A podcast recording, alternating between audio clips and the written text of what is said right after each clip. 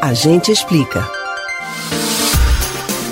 Quem nos últimos meses não foi até o supermercado e tomou um susto com os preços dos produtos? A inflação acumulada, analisada nos últimos 12 meses até fevereiro, já se aproxima do teto da meta estabelecida pelo Banco Central. A taxa avançou para 5,20%, a maior desde janeiro de 2017. Você sabe quais itens ficaram mais caros no último ano?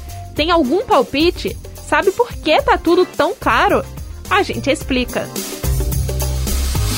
Fazer as compras está cada vez mais uma tarefa complicada. Só no último mês, produtos como arroz, farinha, leite e óleo de soja tiveram alta de mais de 30%. Mas não é só no Brasil que a ida ao supermercado está mais cara, não. A FAO, órgão pertencente à ONU, faz um acompanhamento mundial no preço de alimentos por meio de um índice que está cada vez maior.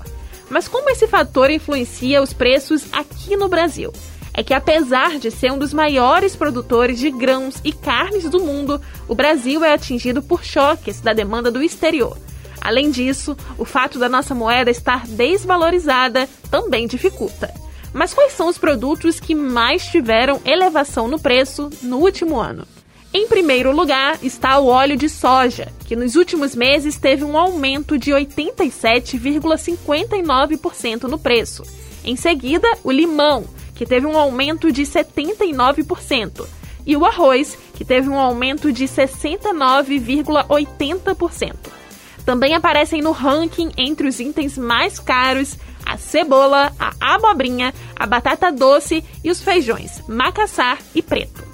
Mas nem só de alta nos preços vive o povo brasileiro. A crise econômica e sanitária do país também fez com que alguns preços diminuíssem, ou melhor, desvalorizassem por conta da baixa demanda.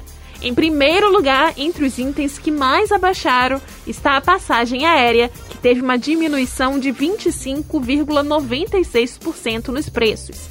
O transporte por aplicativo, hospedagem e seguro voluntário e pós-graduação também diminuíram. Vale lembrar que os próprios combustíveis que chegaram a baratear e aliviar o bolso dos brasileiros lá no início da pandemia voltaram a subir e continuam assim. Esse fator também encarece o preço dos alimentos. É que quando os custos de distribuição dos alimentos sobem, o frete fica ainda mais caro. Você pode ouvir novamente o conteúdo desses e de outros a gente explica no site da Rádio Jornal ou nos principais aplicativos de podcast: Spotify, Deezer, Google e Apple Podcasts. Beatriz Albuquerque para o Rádio Livre.